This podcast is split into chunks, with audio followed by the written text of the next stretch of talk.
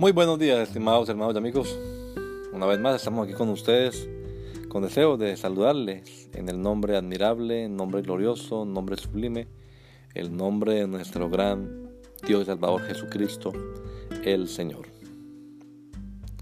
Esto es Sembrando con fe y esperanza. Bienvenidos.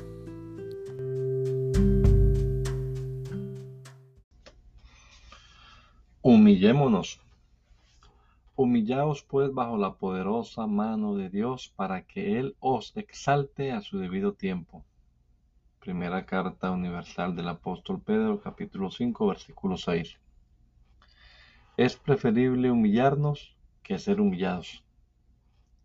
Abundan los pasajes en el Nuevo Testamento en los que se nos exhorta a ser humildes el Señor Jesús, por ejemplo, lo dijo en varias ocasiones y lo ilustró incluso con parábolas tan conocidas como la del fariseo y el publicano, en la que termina diciendo, porque todo el que se engrandece será humillado y el que se humille será engrandecido. Seguramente que esas mismas palabras del Maestro son las que recuerda Pedro en este verso. Y tengamos en cuenta que este es el mismo Pedro que muy envalentonado una vez se atrevió a decir, aunque tenga que morir contigo, no te deja, no te negaré. Y al poco rato estaba negando al Señor en tres ocasiones. Él sabía por experiencia propia lo que era creerse mucho y terminar humillado. Alguien dijo que la humildad era saber ocupar el puesto que nos corresponde pues no nos creamos tan sobraditos. Mejor con humildad reconozcamos que si algo somos o tenemos es solo por su gracia. Y no olvidemos que gracia es regalo inmerecido.